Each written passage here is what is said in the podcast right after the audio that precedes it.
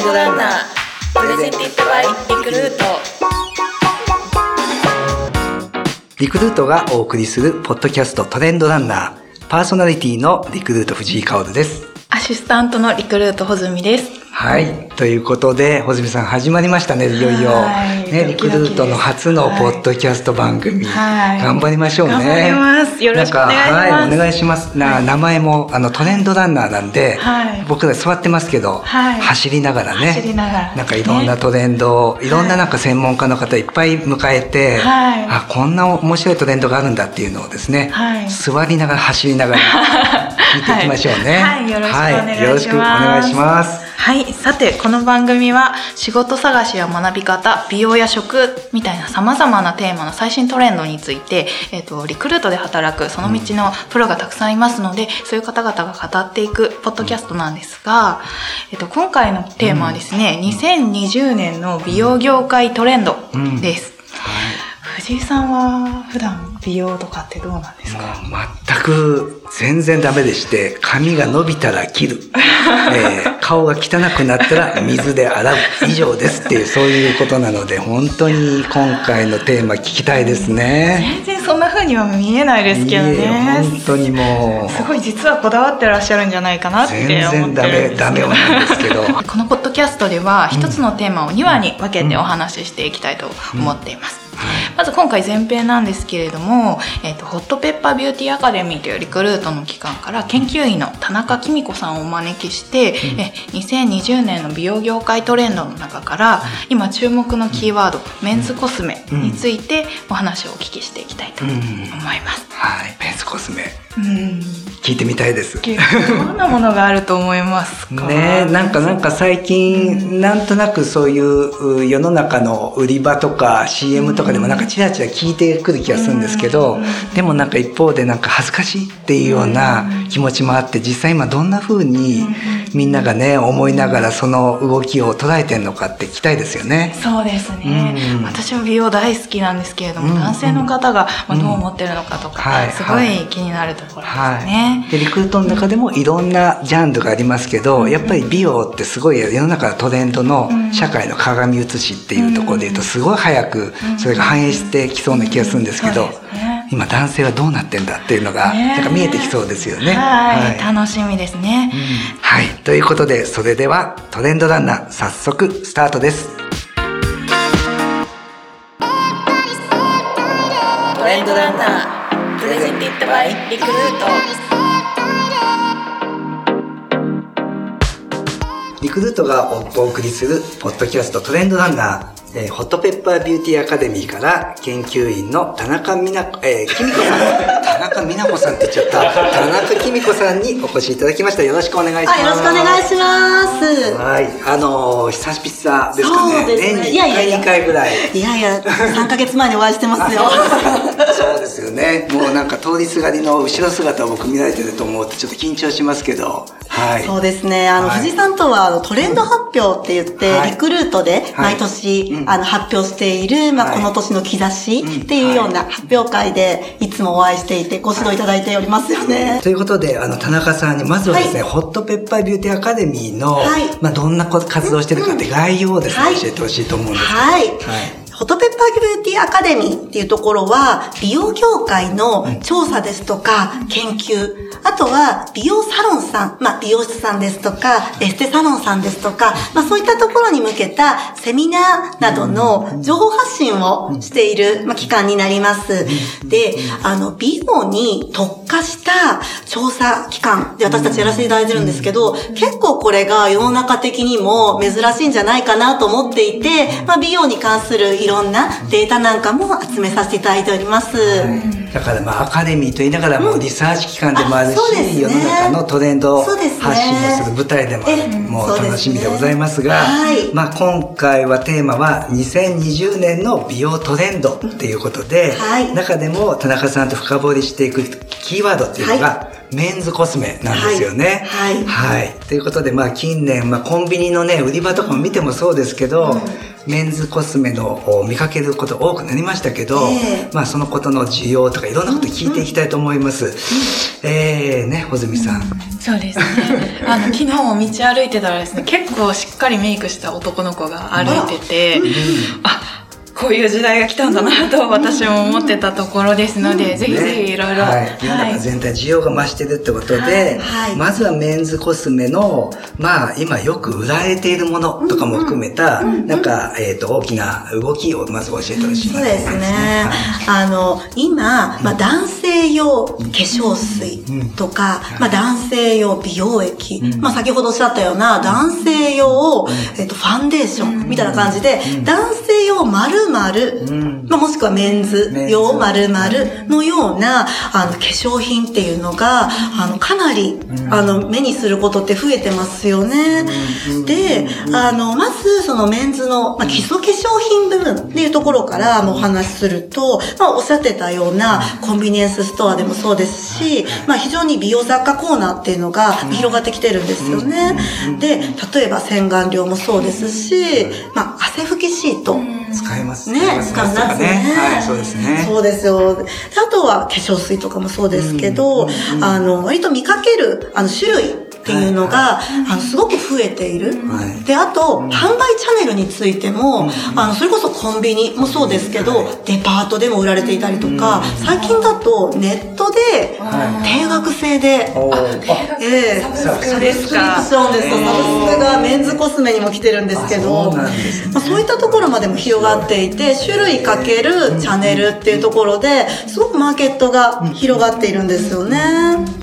でじゃあそうやって、まあ、どんどん伸びてきているその時代の背景とか需要のこう後ろ側には何があるのかっていうこう需要が伸びた理由は何なんですかね？そうですね。えっ、と、どうしようかな。ちょっとその前に、じゃあ、あの、利用のところをもう少しお話ししてから来たいかなと思うんですけど、まあ、今、まあ、例えば20代男性っていうところで、化粧水使われてる方っていうのが、だいたい4割え、そうなんですか。4割そう。ですか使われてますか。いやいや。ですからね。あとはですね男性全体でも、まあ、えっ、と、4人に1人ぐらいは。あ使われています。意識がはい。ちゃんと上がってますね、ええはい。で、あの、これマーケットどれぐらい伸びてるのっていう話で言うと、経済産業省が出している男性皮膚用、えー化粧品出荷額っていうデータがあるんですけど、これはですね、17年間で約1.7倍。おおすごいです2倍弱ですよね。で、女性のマーケットとはそれだいぶ規模は違うんですけど、女性のマーケットって2倍にはならないですよね。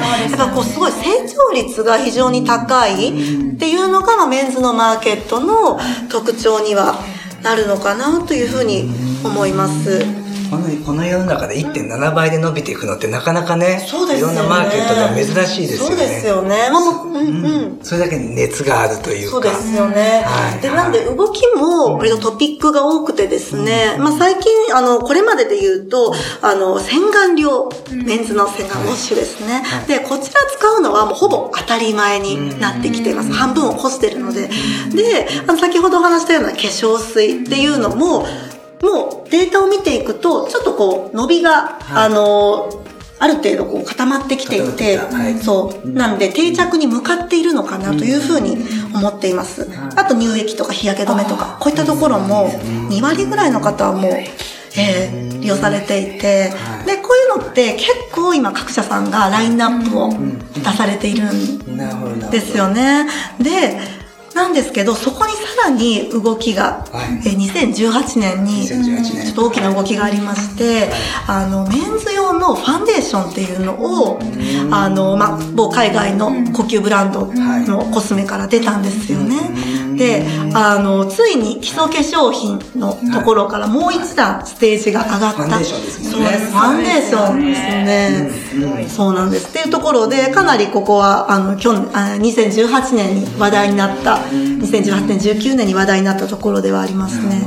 で、あの、うちでも調査をしてまして、はいで、20代男性の何割ぐらいがファンデーションを使ってると思いますファンデーションがそもそも何何人に一人でもいいですよ？どれぐらいが？そうですよね、さっきの基礎化粧品40%ぐらいまで言ってましたよね。その上にファンデーションですよね。10%いくのかな？穂積さんどうですか？そうですね。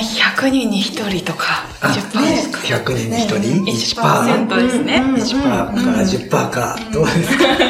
だいぶ1%、10%違いますけど、でも実はあの10%近くてですね、そうですか。えー、12%。12%。でも12%ってことは、10人に1人、例えば会社にいて、10人に1人の子はメイクをしてる。これなかなかすごくないですか、もう、本当水しか使わない僕にとってみれば、もう3週遅れぐらいです。そうですね。2週遅れ、3週遅れね。そうなんですよ。はいはいなんで、あの、メイクをする人たちが、実は、割と存在してたっていうことが、まあ、えっ、と、2018年、2019年の調査で分かってきたんですよね。はい。はい。で、えさらに、その時一緒に、ファンデーションだけではなく、アイブロウ、眉ですね。はい。はい。ですとか、あと、フェイスパウダー。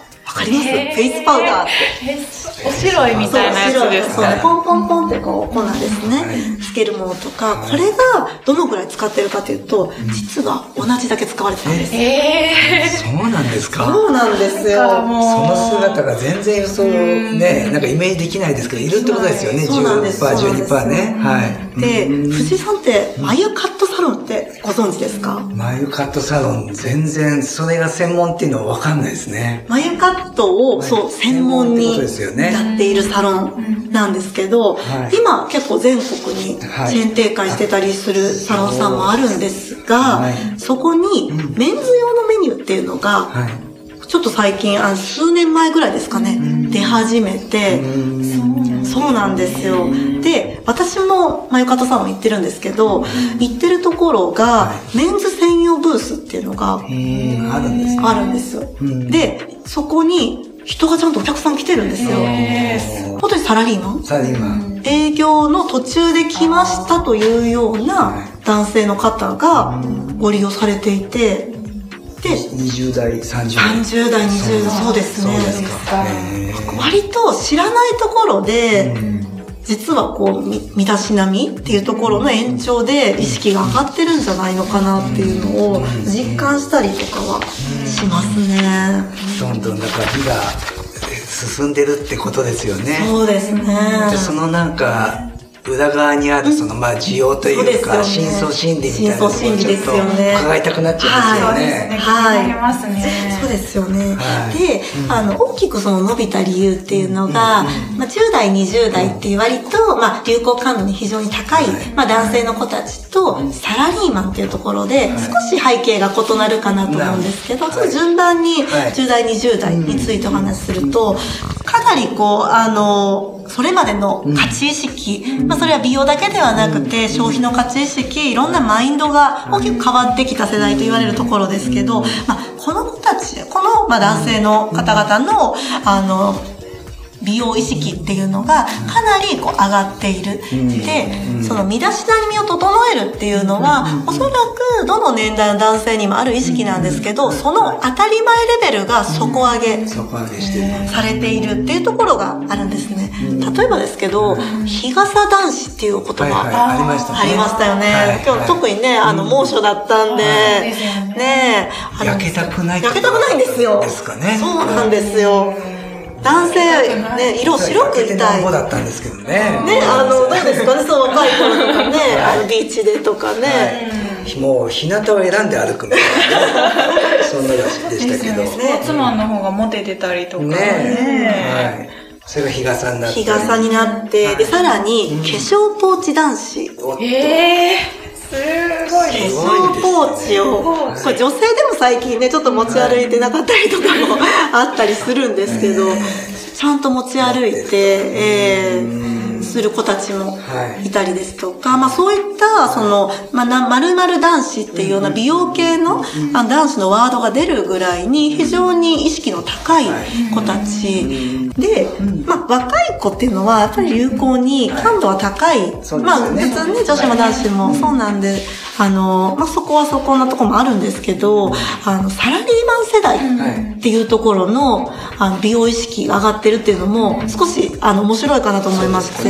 また気になりますよね。またね、そうですよね。藤井さんなんかも思われてるところがあるんじゃないかなとは思ったりするんですが。水だけ男子です。水だけ男子。すみません。ちなみにね、水だけ男子いいかもしれないですね、今。すみません。はい。ちなみに今の藤井さんの周りって、女性の方何人ぐらい働かれてます？そうですね。私も、あの、広報部とか、ええあの、これリサーチとか、ええあの、いろんな舞台があるんですけど、女性多いですね。多いですね半数以上。半数以上。はい。増えました。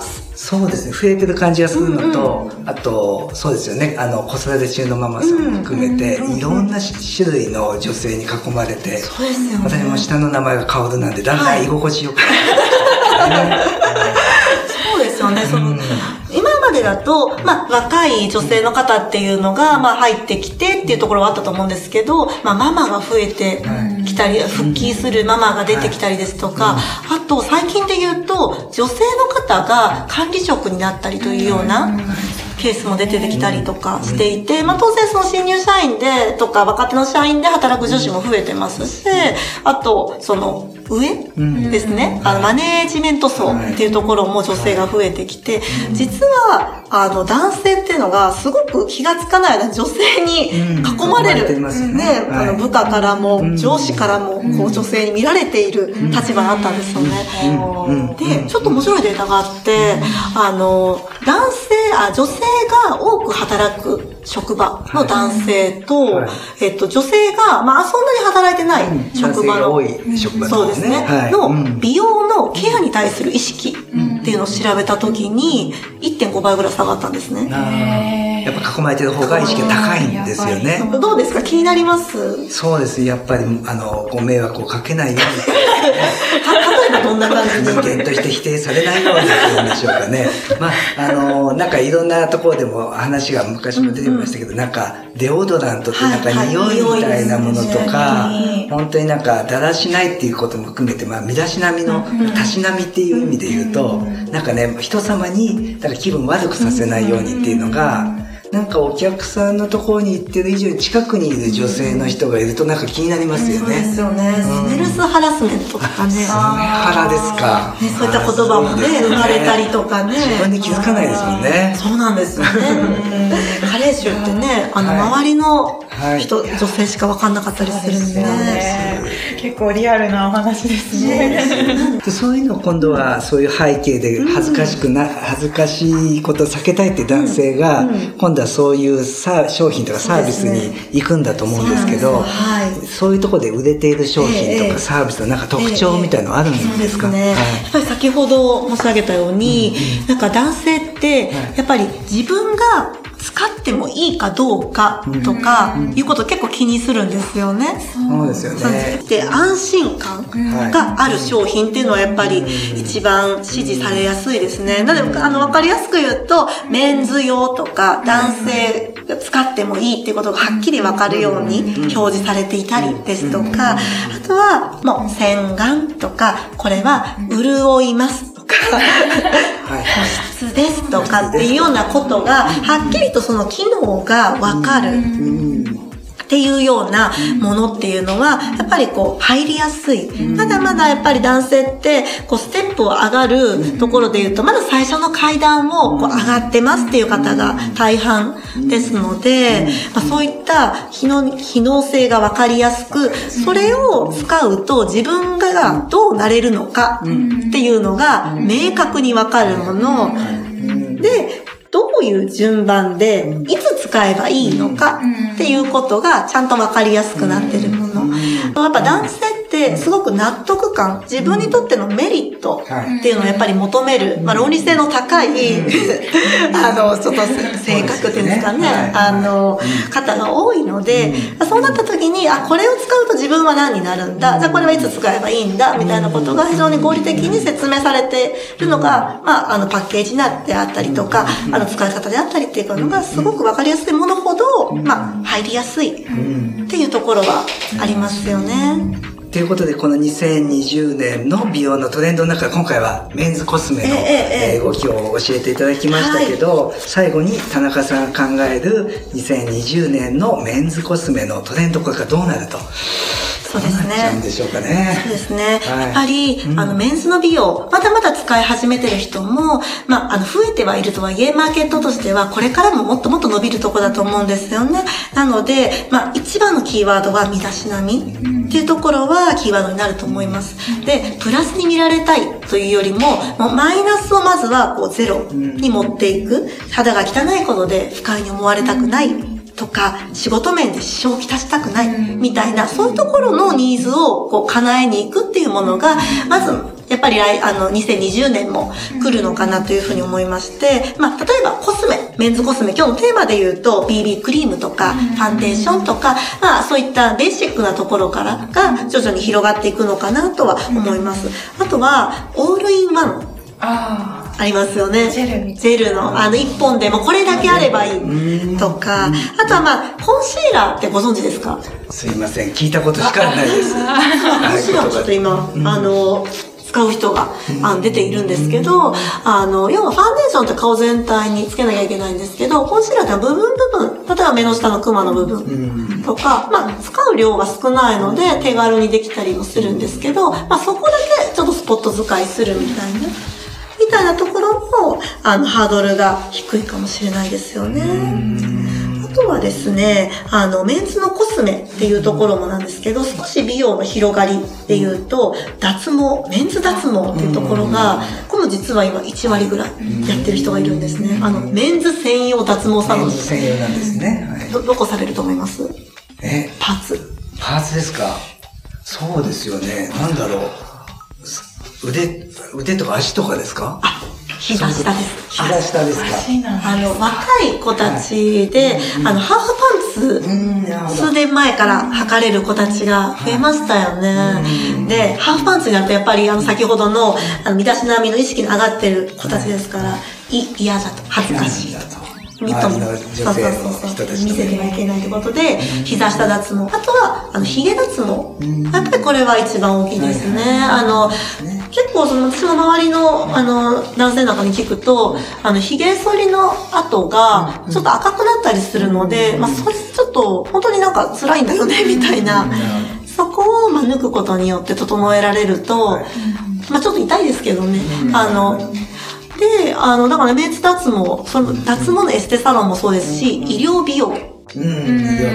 医療機関に行ってやはいるっていうケースも、なるほどあの、結構大手のはい美容外科さんなんかもされたりしますよね。ね。CM そうなんですね。そうですね。よね。ねなんか一昔前だとね、なかなかハードルの高かった、あ男性。男性がね行くみたいなところもあったりするので、まあこういったところも、そのメンズコスメっていうところの広がりに並行して、あの、増えていくんじゃないかなと思いますね。トレンドとしては、えー今までのちょっとマイナスをまず当たり前に戻すっていう思いの中で、サービスもどんどん今度広がりを見せていくっていうね。化粧品だけじゃなくて、はい。そうですね。そういう脱毛とかいろんなところにも広がると、なんかね面白い面白いですね。まだまだ広がりそうなまだまだそうですね。はいで、やっぱりどうして、皆さん、あの、成長していくじゃないですか。年が上がっていくじゃないですか。なんで、これからの30代、40代というと、まあ、より、こう、意識の高い層が増えていく、みたいなところもあるんじゃないかなと。あありがとうございます。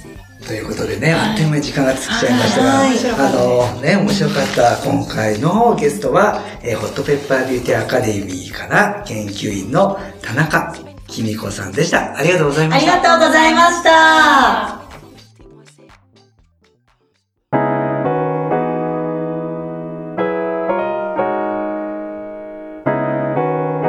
トレンドランナープレゼンティッドバイリクルートルートがお送りするポッドキャストトレンドランナー今回はホットペッパービューティーアカデミーから研究員の田中紀美子さんをお招きして2020年の美容トレンドの注目キーワードメンズコスメについて伺いましたはい。はいどうでしたか今日いやもう水だけで顔を洗う水男としてはですね、もう衝撃の状態ですが、まあこれからそうやってね、化粧品とか美容とかコンシーラーちょっと勉強しましたよ。コンシーラーも出てくるんですよね。